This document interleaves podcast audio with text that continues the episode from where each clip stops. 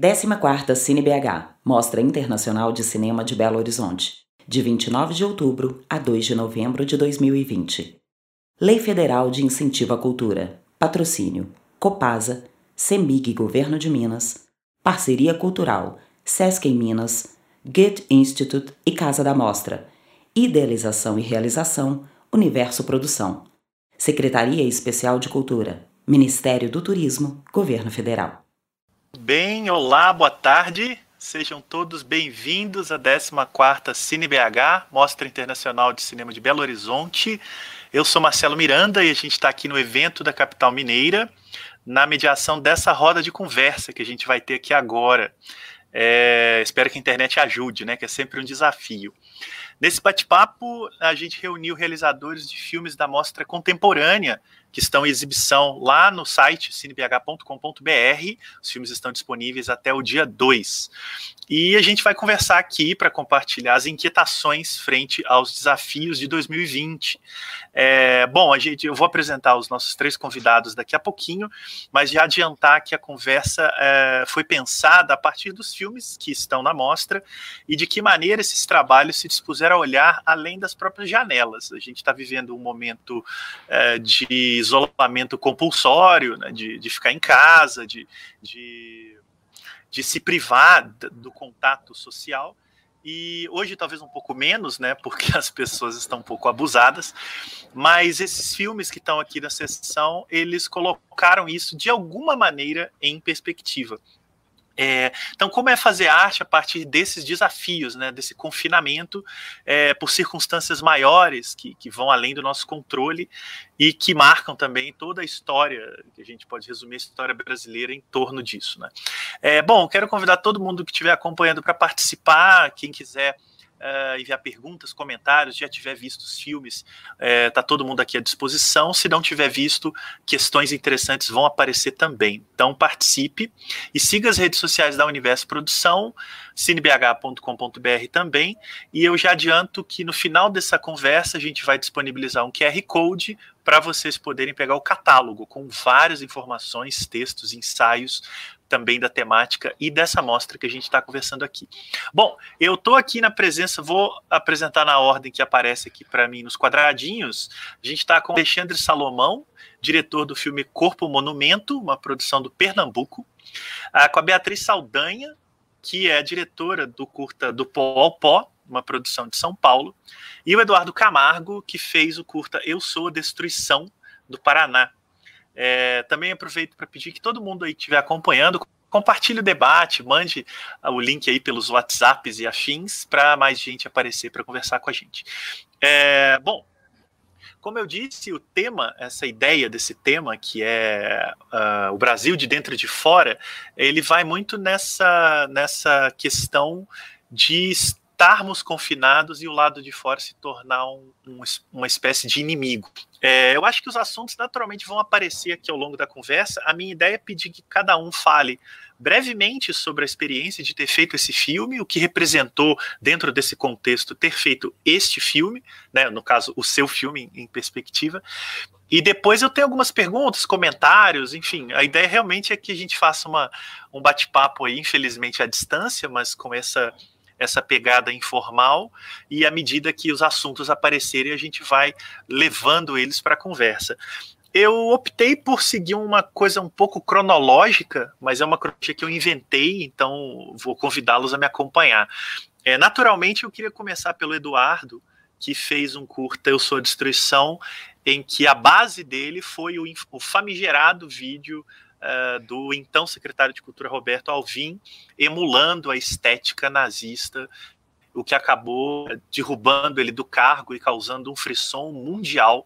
Foi uma das primeiras grandes vergonhas brasileiras no mundo que a gente acumula esse ano.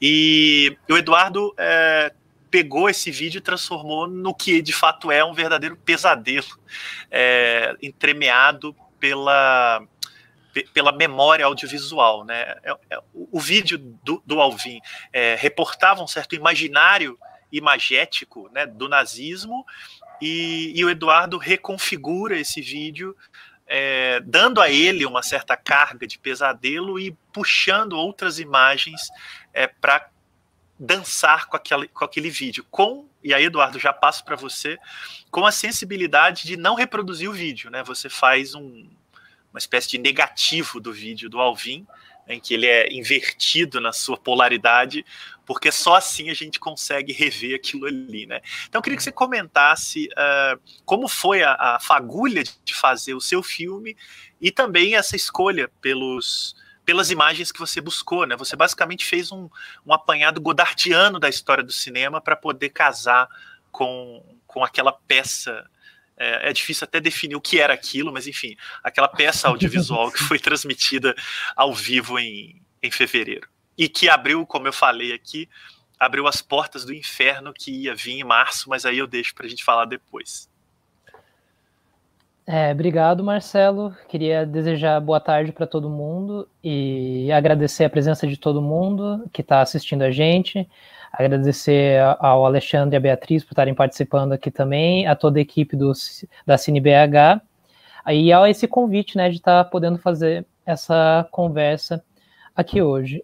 É, Bom, eu sou de Joinville, em 2014. Vou fazer um breve comentário de como eu cheguei no cinema e como comecei a trabalhar com apropriação, só para situar um pouco o processo desses filmes. Eu me mudei para Curitiba em 2014 e em 2016 eu fiz um filme em parceria com, com duas pessoas que eu trabalhei bastante, que são o João Lima e o Rafael de Toledo, que participou da 11ª CineBH, que é o Choro de Pran. Nesse filme a gente tenta, trazia é, filmagens no Camboja, é um filme hollywoodiano que passa todo dia no Camboja e parte da programação é, televisiva cambojana para tentar traçar um pouco de como tinha sido a história cultural daquele país. E desde então eu venho trabalhando e me aproximando um pouco dessa questão dos filmes de apropriação. O Godard é super um norte para mim, assim, é alguém que enfim, baliza muito a minha prática, não só no cinema, como nas artes visuais também. Mas eu tinha feito um, um filme também antes, do Eu Sou a Destruição, que se chama Brasa.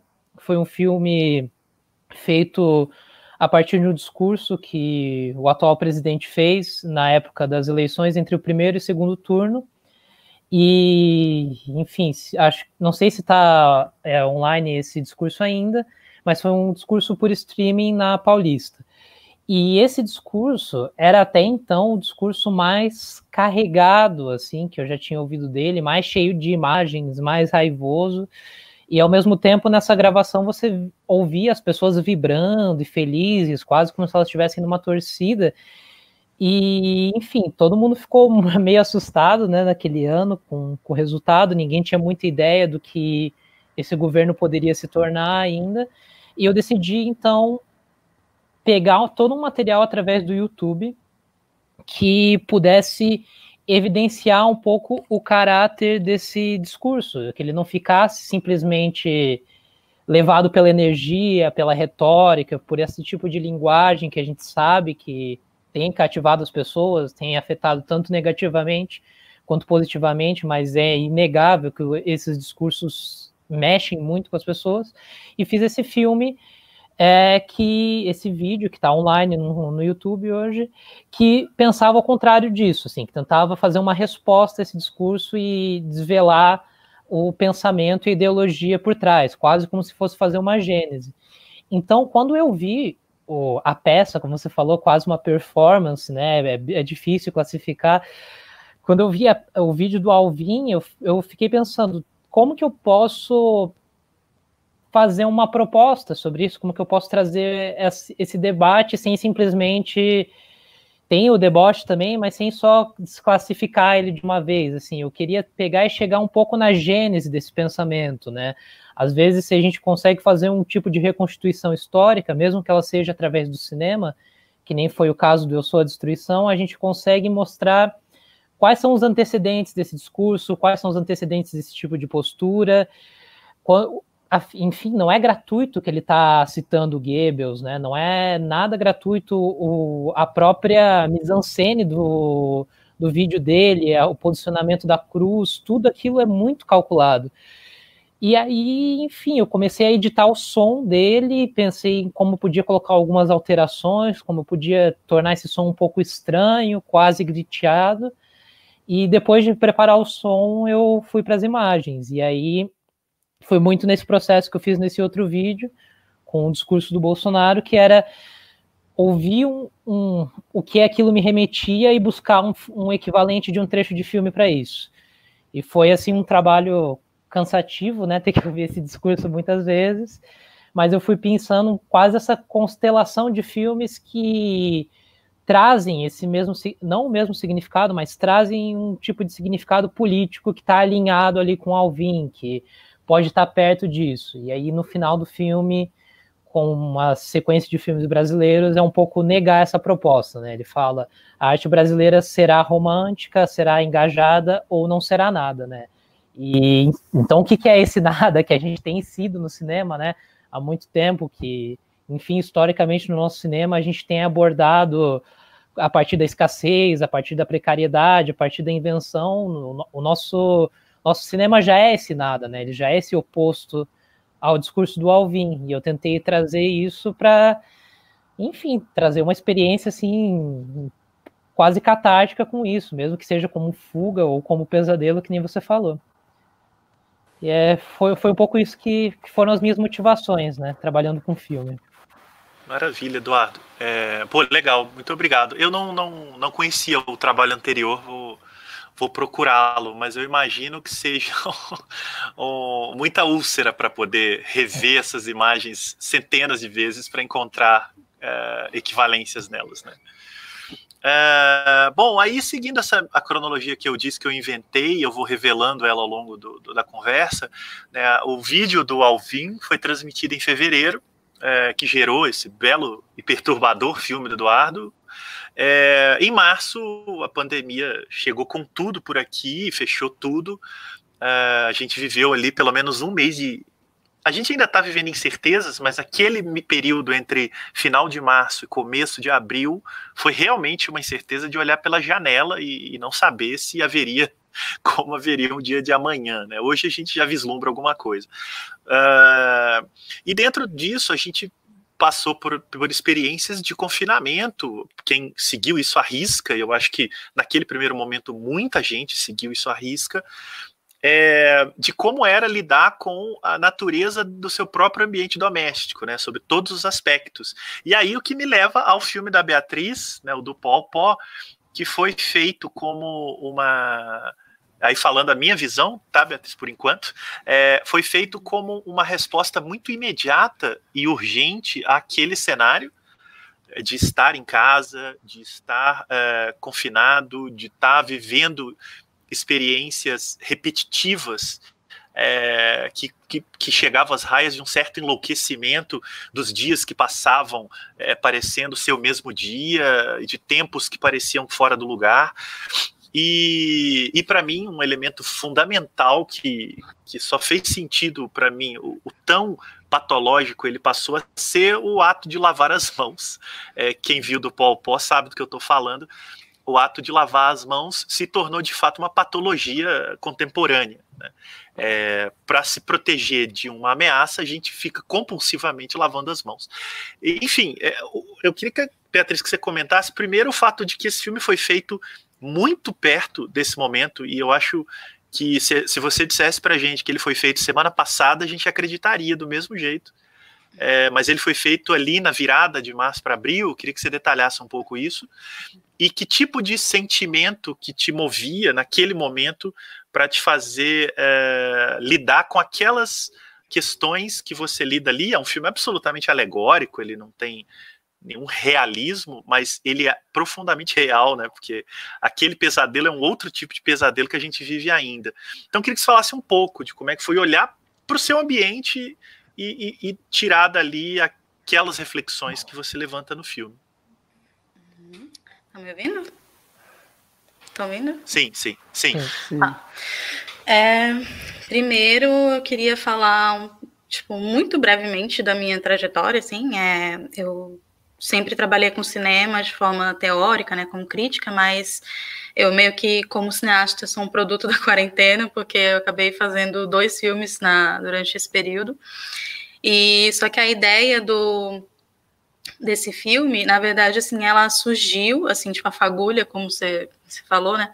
Ela surgiu no começo do ano, quando uma pessoa da minha família ficou doente, não era ainda de Covid nem nada, mas era outra doença, e, e eu fiquei questionando essa questão já da doença, né? De tipo, eu nunca tinha tido um, é, essa experiência tão próxima dentro da minha família, assim, e, e eu fiquei pensando nos cuidados que você tem com a pessoa, de você, do que você é, faz por alguém usando as mãos, ou que você faz no seu cotidiano é, usando as mãos. Quantas coisas você faz no dia é, e isso passa meio que batido, você não percebe isso, né? E então eu, eu já tinha essa ideia de fazer um, um curta filmando as minhas próprias mãos, mas é, e eu, enfim, pensei em várias coisas que eu poderia acrescentar e tal, só que aí ficou meio assim, deixei de lado essa ideia. E quando aí surgiu um edital que tinha que fazer um, um, um curta-metragem vídeo arte, tinha, enfim, tinha espaço para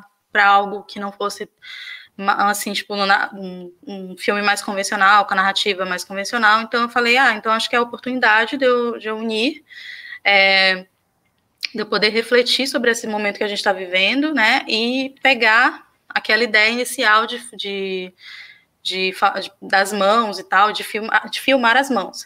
Então, já abandonei a, a ideia de filmar minhas próprias mãos e, e como estava em quarentena, é, eu moro sozinha com meu marido, então eu falei, ah, então vou filmar suas mãos. tipo, então, aí ele topou e tal, e, e, e como foi muito rápido, era um edital que era para para você fazer um filme em três dias, né, enviar, enfim, já mandar pronto em três dias. É, então eu fui foi uma coisa muito rápida, assim, foi, é, eu fui refletindo sobre o filme, tipo, pensando no filme, ele se construindo, assim, os significados dele assim, iam se construindo no decorrer desses três dias, né, enquanto eu planejava, eu falava, ah, o que que eu vou fazer aqui, tipo, o que que é, sei lá, o que que você faz no cotidiano, né, e, e como eu ia montar, e que significados é, eu ia dar para isso, como que eu ia conectar uma cena a outra de forma simbólica. É, e daí veio a questão também de, de como eu só tinha é, disponível som de biblioteca, né? É, tipo, não tinha ninguém para fazer trilha sonora para mim, nem nada. Então, eu gostei da ideia de usar esses sons de uma forma é, que não fizesse sentido, né? Tipo, é, tem alguma conexão, mas na verdade esses sons é, eles provoca uma certa angústia, né? Tipo, na parte que ele tá, tá tipo, roendo as unhas, arrancando as unhas e faz um barulho muito maior do que faria de fato se, se uma pessoa estivesse arrancando as unhas. É, ou então, quando ele está ralando é, no ralador, assim, também faz um barulho muito mais, mais forte, intenso, e é para provocar essa, esse desconforto, né? É, eu tenho uma uma raiz do cinema de terror, assim, do, gosto muito também da linguagem surrealista, e então foi para mim meio que inevitável ir por esse caminho. É, e eu acho que é isso. Aí o filme, enfim, fiz o filme em três dias, é, fiz tudo, montei ele inteiro, é, fiz tudo sozinha. Meu marido participou ali como dublê, ator, não sei como chama aquilo. E e acabei, assim como eu falei, o significado foi enquanto eu fazia, falando, caramba, isso eu acho que significa tal coisa. Então não foi uma coisa muito bem planejada, que eu tive muito pouco tempo para fazer. Mas eu fiquei muito feliz, assim, com o resultado de que eu acho que realmente ficou coerente, né, é, nesse sentido da ideia do, da, do desconforto, né, de, da repetição, de uma coisa, como as coisas se conectam, que um, primeiro você vê ele fazendo de uma forma e depois de uma outra forma muito mais, mais é, incômoda. E, e, na verdade, assim, como na, é, uma pessoa isolada de repente começa a lidar com, a, com uma certa culpa ou sei lá o que, vai enlouquecendo. Então, é, foi coisas que realmente foram enquanto eu estava fazendo o filme, eu ia vendo que ia ganhando essas camadas. Não foi assim uma coisa que eu pensei, ah, vou fazer um filme sobre tal coisa. Então, né, tipo, o contexto da, do isolamento ali, ele eu acho que ele serviu muito para também para para adicionar essas camadas e para esses significados assim que acabou eu acho que no final acho que dá para perceber apesar dele ser é, não ter muita lógica como você falou é isso é, queria te esticar em duas questões muito rápidas porque está dentro do que você disse a primeira é você falou dos usos de sons e aí eu queria saber como é que você chegou se é que há uma resposta também porque tem muito de instintivo ali. É, no, na escolha de claque para a lavagem das mãos, uhum. que é essa imagem patética da gente lavando as mãos. E o Pedro Butcher, meu colega de curadoria, me pediu para perguntar quais são, é, de onde são aquelas imagens da, dos espirros no início do ah. filme. É, então, eu sobre as claques, eu acho que é uma sensação que todos nós, principalmente quem tá de fato seguindo o isolamento e tá né, há meses sem sair. Tipo, minha mãe, ela tá desde março sem sair de casa. É, meu sobrinho, que mora com ela também, tá desde março sem sair de casa. Porque como ela é idosa, ela não pode sair, né? E, e enfim, e tem gente, assim como eles, e a gente também aqui é, é, tá levando isso muito a sério desde o começo. E, e, a gente vê que pessoas não, algumas pessoas não estão, e, e não sei, mesmo assim, é, é tipo, sei lá, você se sente meio esquisito, tipo, é uma mudança de, de cotidiano e uma mudança de regras, de, sei lá, de convivência, sei lá, muito brusca, né? Tipo, de repente você tem que estar tá fazendo coisas que você não, não costumava fazer com tanto, com tanto, com tanta frequência.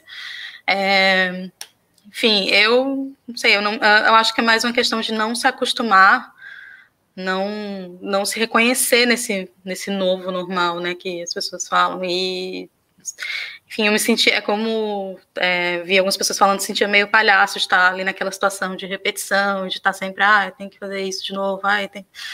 É, enfim, acho que é mais ou menos isso. E sobre os vídeos, é, eu acho, eu não, sinceramente, eu, eu, assim, eu sou muito esquecida, então eu, é, para mim parece que faz 20 anos que eu fiz esse filme, mas, mas então, como eu, e como eu falei, como eu ia fazendo tudo muito assim, tipo, as ideias iam surgindo, tipo, ah, vou enfiar isso aqui, vou fazer tal coisa aqui, vai, não sei o que, e quando eu vi tinha alguma coisa é, mais ou menos coerente, né, é, com os vídeos foi a mesma coisa, é, eu pensei, ah, acho que eu vou para dar uma enriquecida nas imagens, para é, eu, eu, assim, eu já, já, sabia que existiam sites de domínio público, né, que tinham vídeos de domínio público, e eu fui no archive.org e eu eu sabia que tinha também o, o filme do Thomas Edison, né, do, é, que o primeiro filme que ele gravou, se não me engano, é um, é um homem espirrando, e eu lembrei desse filme, falei, ah, acho que eu vou colocar, e aí eu já me animei a colocar outras coisas, e, e eu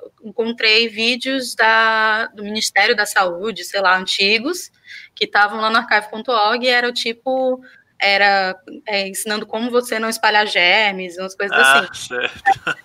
E era um vídeo do governo.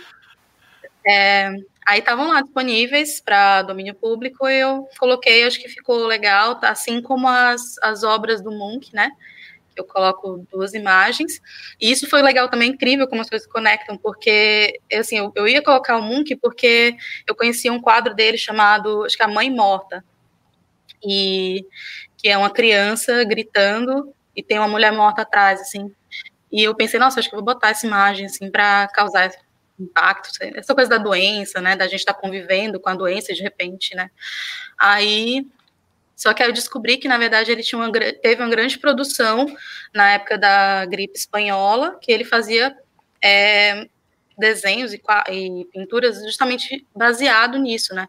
Que ele tinha uma, um grande, fazia um grande estudo e representava a época da gripe espanhola. Então, eu achei, nossa, tipo, incrível, que conexão, né?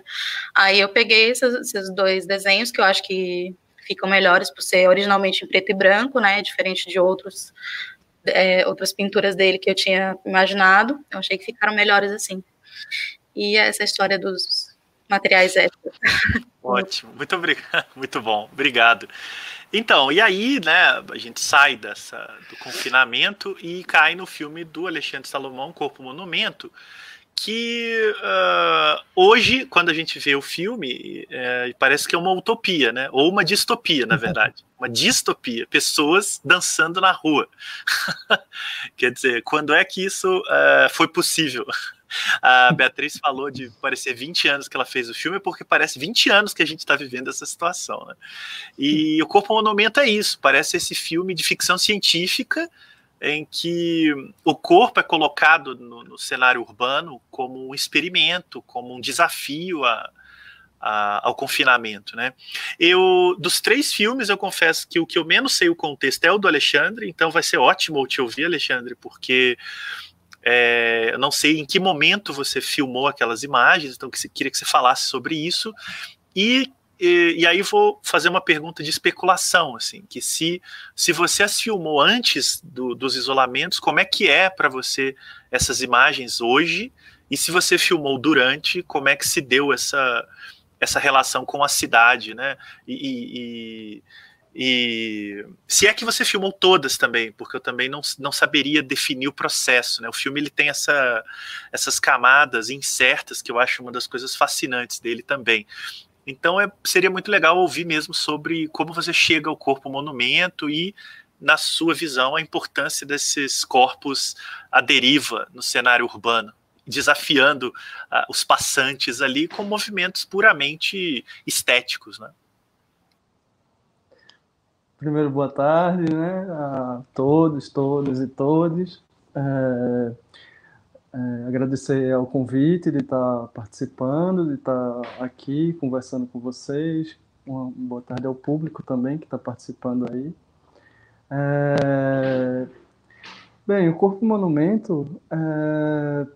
para explicar sobre, explicar o, de onde surgiu toda a compreensão, eu, eu tenho que me localizar em 2014, quando estava vendo um, uma grande é, reunião de é, 12 empreiteiros, né, uma, um, um grupo que se juntou para formar um consórcio, e aí, a partir desse consórcio, houve uma compra de um terreno que basicamente é um, um terreno gigantesco, assim, mas que a compra se deu de uma maneira é, talvez ilegal ou, ou, que tenha acontecido algo na, na, na, na surdina.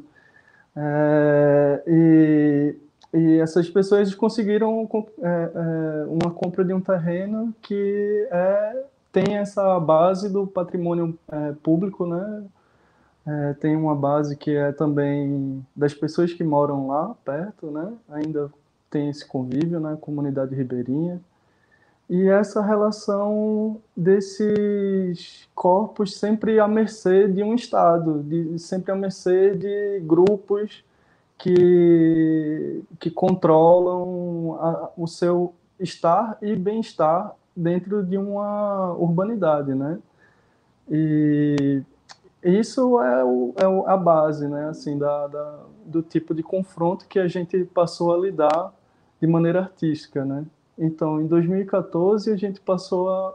É, eu e um grupo, né, assim, que, que nós trabalhamos com esse tipo de, de, de esse tipo de, de, arte, né, assim, essa junção artística, né, de várias linguagens, né, a performance está também junto. Então, é, o trabalho que foi feito foi de confrontar esse tipo de, de, de forma de, de relacion, se relacionar, de relacionar com a apropriação e, e, em conjunto também com o poder público e com, com capital privado, né, empresas e tal. Como confrontar esse tipo de, de posicionamento dessas pessoas, né? Então a gente passou a, a, a dialogar é, com a arte, né?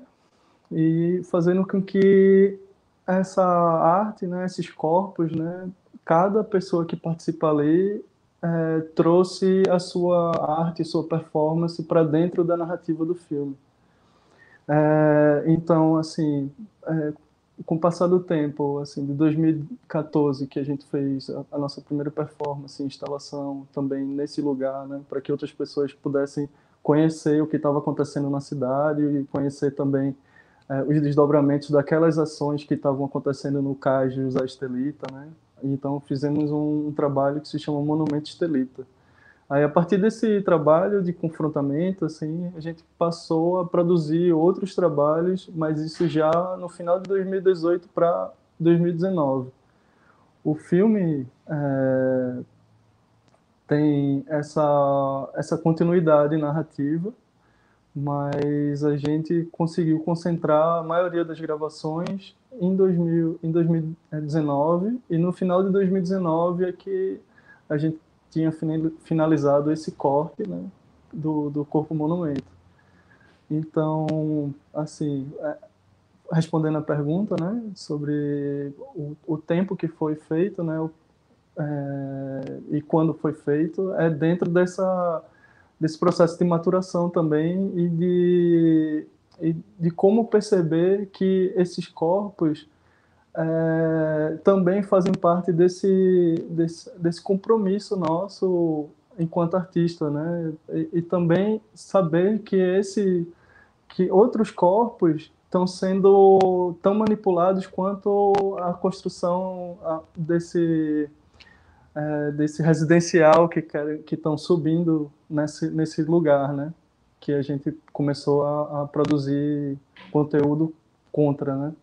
A esse tipo de, de, de modelo, né? De, de padrão, né?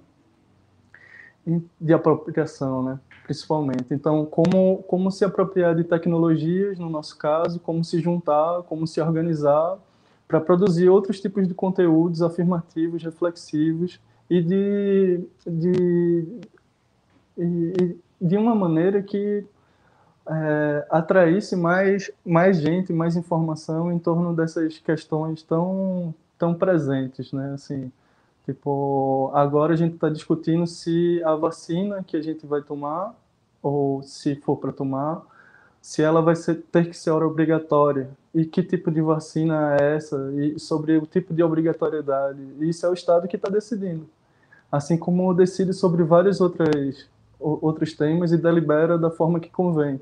Então, como, como criar esses mecanismos de estar dialogando e, e, e, e se apropriando dessas tecnologias e porque no caso do, do, do, Corpo Monumento, o Corpo Monumento a gente não, não só trabalhou o filme, a construção narrativa do filme, assim, a gente trabalhou toda essa questão de, de performance nos, nos, nesses centros urbanos, a, a, relação de gentrificação que acontece, a relação de especulação imobiliária, de limpeza, limpeza urbana é, dos moradores em situação de rua e de vulnerabilidade de direitos, que muitas vezes chega, é, é, esses, esses governos, né, tipo, por mais que seja é, progressista, esquerdista, vamos dizer assim, mas que na prática estão associados também com é, esse capital privado, o interesse de,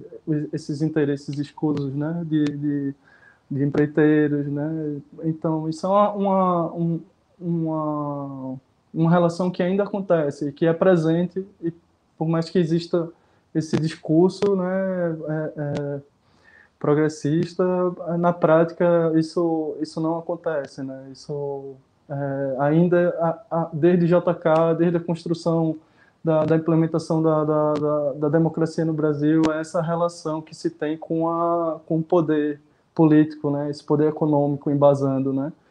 E aí vem mais poder simbólico, né? Vem mais confrontação e, e o corpo onde está nesse processo, onde é, é, quais são as vozes que têm que estar presentes ou que estão presentes, mas que não, não, não encontram esse, esse tipo de representatividade. Então, o trabalho que a gente também faz no Corpo Monumento é, é indicando também esse esse processo de, de, de, confronto, né? Assim, tipo, a gente tem um, um momento em que é, tem uma, uma cena né, do, do que está que é justamente no final assim que a gente tem um, uma tela atrás da tela é, é, é, o Teatro Santa Isabel e na frente são duas pessoas comendo é, com muito gosto, né? Assim, e, e ao mesmo tempo sendo projetado nos seus corpos caminhões e caminhões de lixos, né? Sendo despejados esses lixos, né? E, e duas pessoas comendo é, como se fosse a, a, uma grande maravilha do mundo. E atrás está o Teatro do Parque, que foi constru... quando foi construído, é, tem um livro que é de Raimundo Arraes, é, que é O Pântano e o Riacho, e nesse livro, durante a construção do, do Teatro Santa Isabel, que é tipo um teatro super luxuoso para os padrões da época, e até hoje é tipo super pomposo, é, quando ele estava sendo construído, uma pessoa estava morrendo na frente dele com, com, com o corpo coberto de pulgas, sabe? Então, assim, é, de 200 anos para cá, é, talvez até mais, essas relações de poder, elas, elas são permanentes, assim, praticamente permanentes. Mas a, o confronto, o confronto da arte é esse, é trazer essa, essa, essa relação, assim, de, de é, da linguagem, da, do, do, espaço virtual, do espaço é, real, a, a, o confronto desses dois espaços, é, a, essa parte também de, de, é, de, ter uma base, assim, o Corpo Monumento também é uma, um filme aberto e, e recebe, recebe mais informações, né? Assim, tipo, então, tem uma plataforma que se chama monumentosvirtuais.org.br que você pode mandar seu próprio monumento, né? Então, a ideia de monumento corpo, né?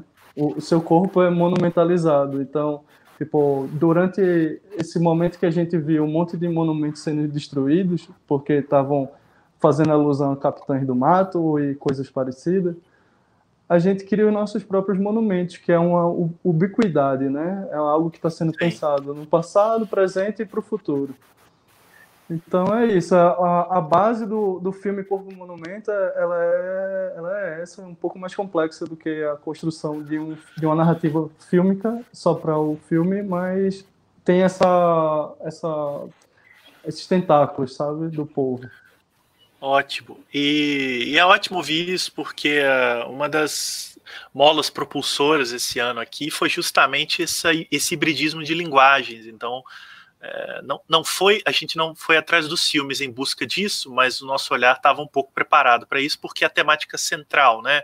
A arte viva, redes em expansão. Então, quando a gente se depara com filmes que quando a gente se depara com filmes que é, atra são atravessados, né, seja com imagens de arquivo, com, no seu caso, com experiências é, de performance externa, com reapropriações, como é o caso do Eduardo, né, com alegorias que utilizam vários elementos, como o caso da Beatriz, isso está também dentro dessa grande rede em expansão. Né? É, hum. Uma curiosidade, o Alexandre, uma curiosidade absolutamente de bate-papo mesmo. Assim, você chegou a uhum. ver que foi lançado durante a pandemia um curta novo do Jonathan Glazer chamado é, Strasbourg 1518? Nossa, eu tenho que assistir. É. Não, não assisti. ele. Jonathan Glazer, né? O, o, o, espectador aí que não ligar o nome à pessoa, ele dirigiu o Sob a Pele, é, filme bem famoso aí com a Scarlett Johansson, e uhum. andou fazendo um monte de curta-metragem. Esse filme foi lançado na plataforma MUBI. E é um curtazinho sobre que ele alegoriza a epidemia de dança de 1518, que eu, eu não ah, conhecia isso, né? sim, né? Sim. Fiquei sabendo uhum. pelo filme. As pessoas que 1518 ao ponto de, de, é, de morrerem de dançar. Eu ouvi isso, isso em isso. 1518, deixa eu ver aqui, em uhum. Estrasburgo. E isso, ele alegoriza isso com vários artistas é, uhum. dançando insanamente em seus quartos, suas casas, suas varandas ao longo, é, ao redor do mundo todo. É um filme de pandemia também, lembra um pouco da Bia nesse sentido. É, ele juntou essas imagens, montou, e é um filme absolutamente delirante. E eu vi muito próximo ao Corpo Monumento. Então acho que é, o Corpo Monumento toca em, em, coisas dele, mesmo que sejam filmes tão diferentes. Fica, fica o toque, você vai gostar. Uhum, e todo nossa. mundo que tiver a oportunidade Valeu. de procurar também. É Strasbourg 1518. Uh, Bom, eu, eu queria pedir que vocês comentassem um pouco, aí a gente pode é, ir voltando, né? Então eu vou pedir para começar pela Bia. É, aí um pouco não só sobre o filme, Bia, mas um pouco sobre a vivência é, dos próprios trabalhos na pandemia. Né? É muito comum a gente ouvir, a gente aqui que trabalha com pesquisa e curadoria, é, ah, como é que o pessoal está se virando, assim, o que, que o que, que, muda nessa rotina de quem faz filmes, ou de quem pesquisa, ou de quem escreve numa situação como essa? A gente está, no seu caso especificamente, Beatriz, rendeu pelo menos dois hum. filmes, né? Que, que, que se, se somam ao seu trabalho de pesquisador. Então, eu queria que você falasse primeiro do outro filme é, que você fez também na pandemia, que você comente um pouco o contexto dele, e, e também se você sentiu modificações uhum. muito brutas no, no, seu cotidiano de pesquisadora, de, de agora recém-realizadora, por esse cenário que, inclusive, você alegoriza no do pó ao pó. E aí, essa pergunta eu estico para os outros dois, mas eu faço uma ponte uhum. aqui na hora de, de repassá-los. Tá. É... Então, meu outro curta, ele, ele é um curta mais. Assim, ele é de terror mesmo. É, eu fiz para. O Fantaspo lançou uma chamada, né? O Fantaspo at Home lançou uma chamada de para curtas feitos na pandemia, é, que tinha que ter esse tema do, da pandemia ou do isolamento, algum, de alguma forma tivesse é, esse diálogo com o momento, né, e que também fosse do gênero terror fantástico, que é o gênero que eles trabalham, né, e, e também, mais uma vez, eu tive o problema de não ter atores em casa, né, só, e, enfim, e acabou sobrando para o meu gato, é, então eu basicamente fiz uma O teu gato, de... nesse caso, é um gatinho de verdade, não é mais o seu marido. É um gato. Só para deixar claro pro pessoal. Tá. Sim, Sim, é. é. Eu tenho quatro gatos e eu peguei o mais bonzinho, assim, o mais que dava para lidar melhor com ele, assim. E aí foi isso. É, fui também criei uma história rapidamente e fui, já fui executando. Inclusive, eu comecei a fazer ele primeiro é, e parei para fazer o do pau pó durante esses três dias insanos, assim. Aí, quando eu terminei o do pau pó, eu voltei ao curta, que é Jerome, um, um conto de Natal, que é sobre um gatinho que o dono morre durante a pandemia, eles moram sozinhos, o gato e o dono, e o dono morre, a gente não sabe de quê, se ele, se ele tomou cloroquina, se ele não tomou, se ele ou se ele estava doente.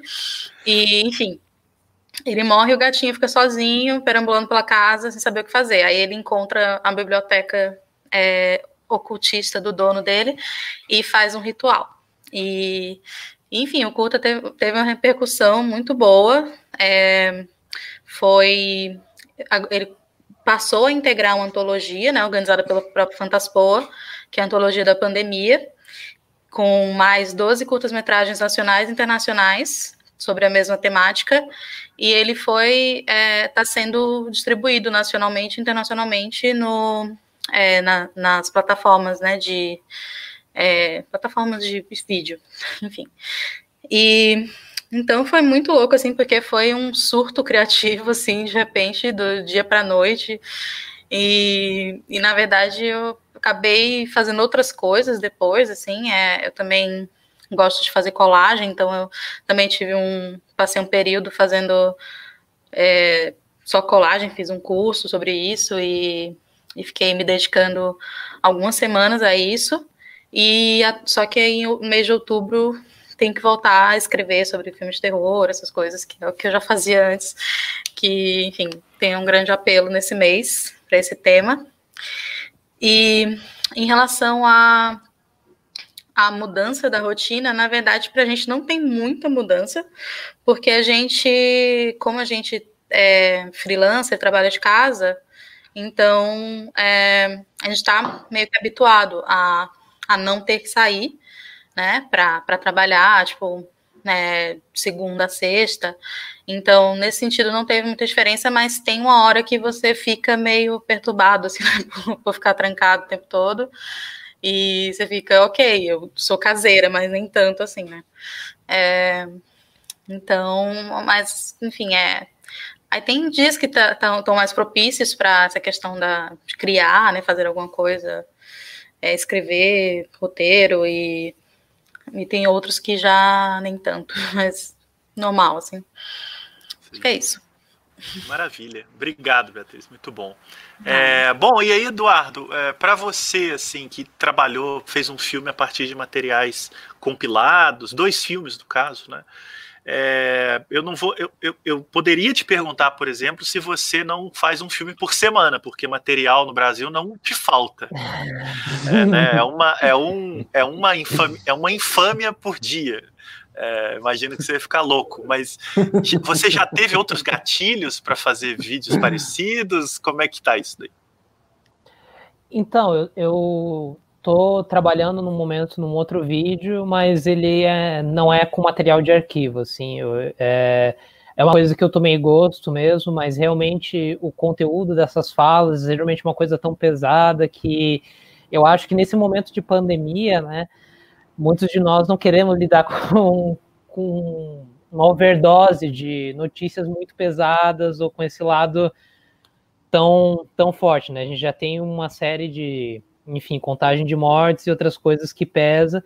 E aí eu decidi não necessariamente trabalhar com isso, mas é um pouco mais parecido com os filmes da Beatriz. É, eu e a minha namorada a gente começou a desenvolver um trabalho com é, gestos, uh, e vai um pouco, dialoga com o do Alexandre também, porque tem um pouco com a questão de performance.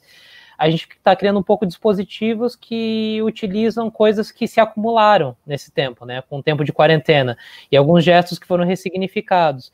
Então, por exemplo, sacola de plástico, assim, a gente tem abundância, e a gente começou a trabalhar com figurino que usa sacola de plástico. É, o, a, a água, aqui no momento, em Curitiba, tá tendo a maior seca que teve desde os anos 70, assim, tipo, tá tendo revezamento de água e às vezes passam dois dias, três dias com pouquíssima água. Às vezes você não tem o suficiente para tomar banho. Então a gente está tentando trazer um pouco esses elementos do dia a dia que estão mudando e tentando pensar eles como saídas criativas, assim, né? Numa interseção entre performance, vídeo, né? E, e, enfim, não sei exatamente o que vai ser esse trabalho, porque tem, é, tem muito material, a gente grava toda semana, mas estamos editando algum, algum vídeo com isso, e eu também faço parte de uma companhia de teatro, né? Que a gente estava se encontrando a gente se encontrou semanalmente, assim, por meses, e a gente apresentou um espetáculo que foi pela companhia Obragem, que é uma companhia aqui de Curitiba, que, enfim, selecionou nesse momento de pandemia companhias para apresentarem espetáculos, para serem tudo por streaming para as pessoas que estão em casa. E aí foi muito legal, porque mesmo com a gente ensaiando em casa, cada um na sua casa, ou poucas pessoas no espaço de ensaio, é, o teatro se tornou essa experiência meio cinematográfica, que eu sinto que é um assunto que vocês estão puxando muito também, né, aqui no sim, sim, na CineBH, é. e pela abertura eu gostei bastante dessa, desse recorte, né, da, hibridização das linguagens, de ver a Grace falando também dessa questão e outras, e outras pessoas. Foi uma coisa que a gente estava pesquisando para o teatro já, mas ele tomou uma dimensão muito cinematográfica na apresentação, porque tem uma pessoa que está operando a câmera o tempo todo ali, tem uma movimentação, então ele não é só um teatro filmado, né? Ele passa a ser. Eu sinto que quem é do teatro está lidando muito com essa questão, né? Será que a gente fica num teatro que está sendo registrado por audiovisual, ou será que a gente pula para o vídeo e começa a experimentar com o vídeo, vamos fazer vídeo de outra maneira, né? E nesse caso deu um, foi uma experiência muito muito gratificante e, enfim, caso vocês queiram ver, o nome é Tânia, Experimento para o Encontro, está disponível no canal do Grupo Obragem, de, que, acho que se vocês pesquisarem, vocês conseguem encontrar. Ainda estão tá, acontecendo as apresentações, né, até o fim do ano, Está tendo uma apresentação por semana, todo sábado, com grupos que eles estão chamando de teatro coletivo aqui de Curitiba. Mas fora isso, é, enfim, são muitos gatilhos, né? Mas você falou dessa questão da flexibilização, né? Do, do questão do, da rotina. Cara, é assustador, mas eu nunca tive tanta demanda de trabalho. Assim, eu não sei como que são para as outras pessoas, mas eu sinto um pouco a falta de, do, de poder sair, de trabalhar fora, porque eu não trabalhava em casa antes e tive que me adaptar a isso.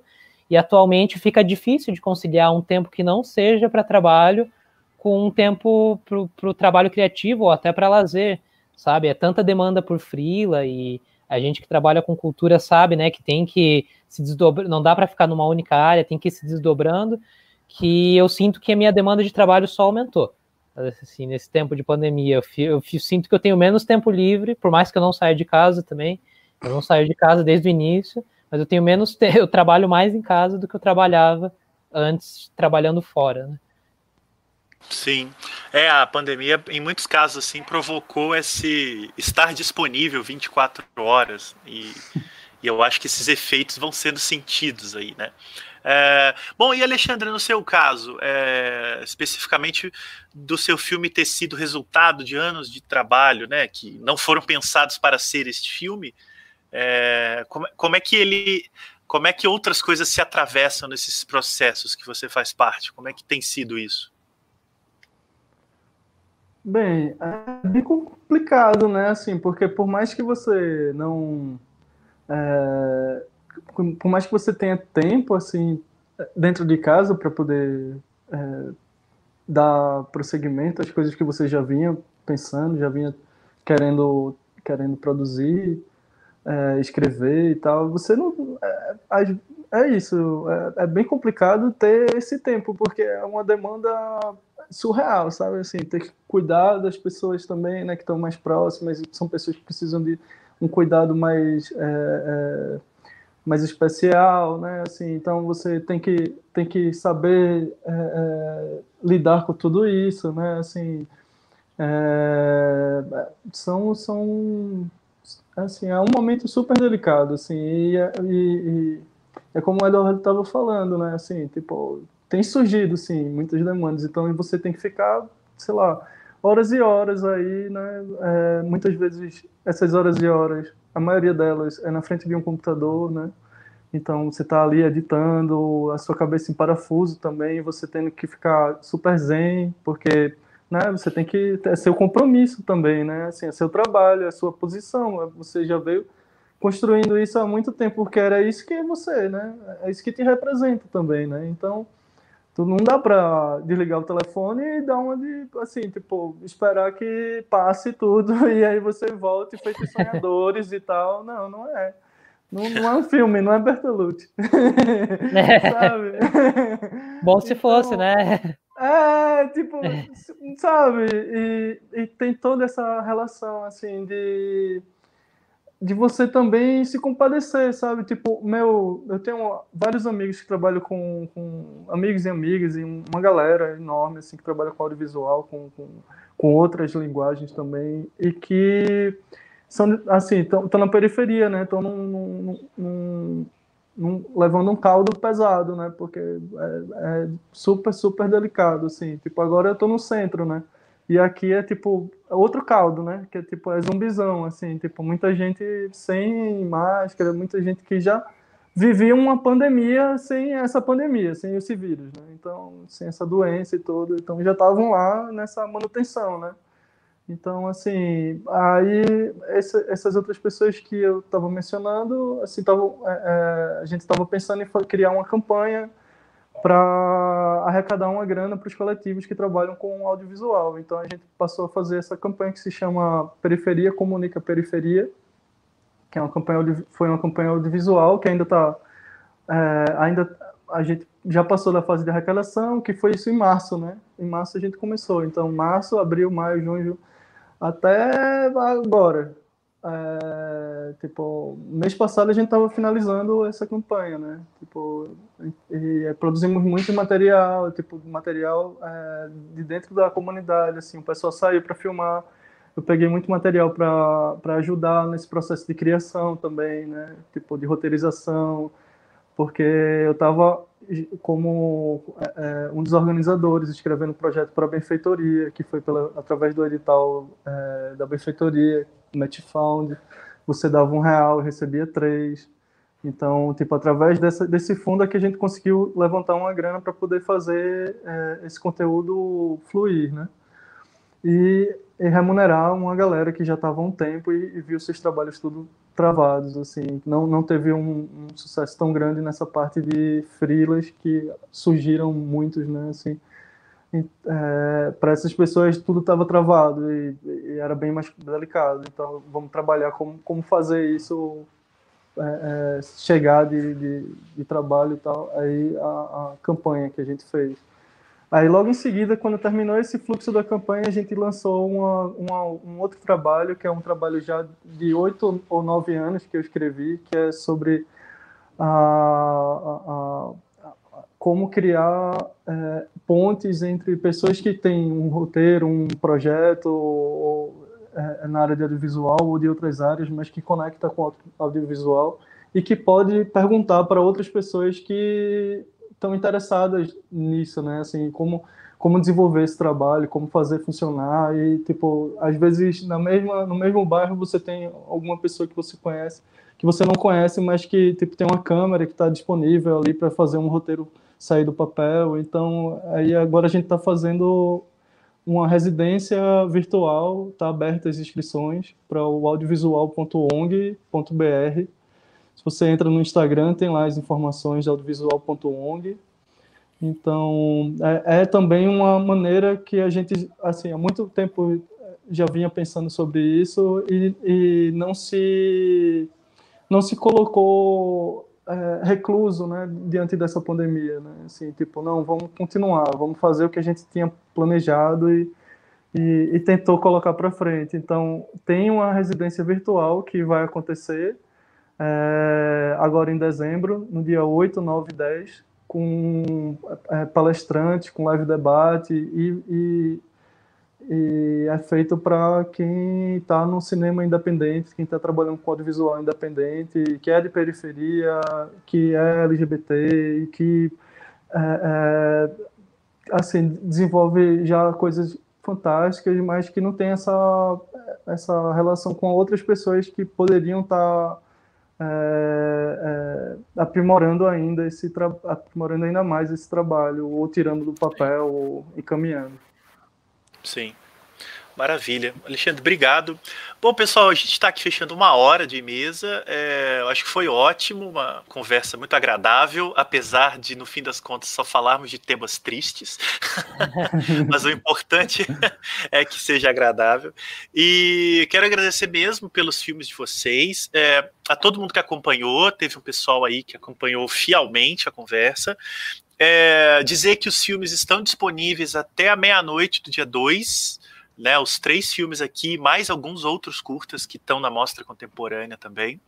E queria convidar vocês, aos espectadores e a quem mais assistir esse vídeo até lá, é, que na segunda, no dia 2, às 17 horas, o mesmo horário dessa daqui, vai ter uma segunda roda de conversa sobre outros filmes brasileiros, no caso são longas metragens, é, chamada Estética e Criação a partir da história e da violência.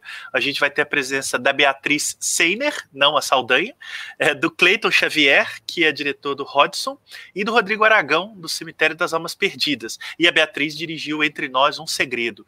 É, todos eles vão conversar um pouco dos processos que os levaram a lidar com várias questões relativas à própria formação de uma cultura oral, de uma cultura brasileira, enfim muitos assuntos atravessados também, que eu acho que se conectam um pouco com a, com a mesa de agora.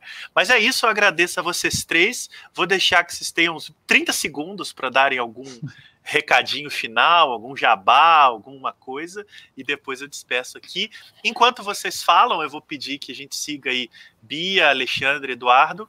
É, eu vou pedir que já coloque o QR Code do catálogo para quem está aí até agora, acompanhando a gente. Por esse QR Code, vocês têm acesso ao catálogo da mostra. Lembrando que esse catálogo ele tem toda a programação detalhada e também textos complementares, ensaios, textos de curadoria, entrevista. Tem um material realmente muito rico e muito vasto. Mas é isso, gente. Por favor, Bia, a gente faz essa rodada final. É, eu queria agradecer pela conversa, por, enfim, pelos meus colegas cineastas que estão aqui, é, pela CineBH, pelo interesse no meu filme, e é isso, espero que, que várias pessoas assistam e que gostem do filme também, se não gostarem, tudo bem, faz parte. Mas é isso, obrigada, gente. Eduardo? Tá no mudo, Eduardo. Aí. É, queria agradecer ao Marcelo e toda a equipe do CineBH, também agradecer a Beatriz e o Alexandre por estarem aqui, todo mundo que está assistindo. Pedir a todo mundo que, por favor, vejam é, a programação do festival, que está muito massa. Eu estou curioso para ver vários filmes. Então, vejam, compartilhem com todo mundo, está gratuito. E, gente, acessem os festivais de cinema. Os festivais de cinema nunca foram tão acessíveis quanto eles são agora, assim. Eu aproveitei com o olhar, aproveitei com a mostra livre, então, por favor, aproveitem essa chance que, enfim, a gente tem que dar ser público para as coisas que estão saindo aí. E é isso, muito obrigado. Pessoal, muito obrigado. Valeu aí, Marcelo, Eduardo, Beatriz, pela conversa, por estar discutindo aqui assuntos super pertinentes e super urgentes também. É, isso que o Eduardo falou sobre o acesso a, aos bens públicos, né? Os filmes, acho que é super importante. Acho que nessa, nesses resultados, né? Da, da, da pandemia, né? Pós-pandemia, acho super importante que seja repensado esse tipo de conceito para dentro dos festivais de cinema, para que não só fique na, naquele espaço, também tenha outros espaços sendo pensados para abrir para ter mais público, para o público acessar mais esses conteúdos. Acho que é isso. Acho que o Corpo Monumento, os monumentos virtuais foram pensados. A, é, a gente pensou esse projeto para isso também, para ser algo que fique permanente e aberto para o público, né? E, que o público também possa criar seus monumentos, possa colocar suas narrativas. Então, fica aí aberto também para Beatriz e para Eduardo e para quem está assistindo esse convite, né? E e, e assistam a, a, programação do Cine BH, que tá massa. Valeu, galera. Obrigado. Legal. Obrigado a vocês. Gente, então muito obrigado. Tchau a todo mundo e continuem seguindo aí. Tchau, Até tchau. logo. Tchau.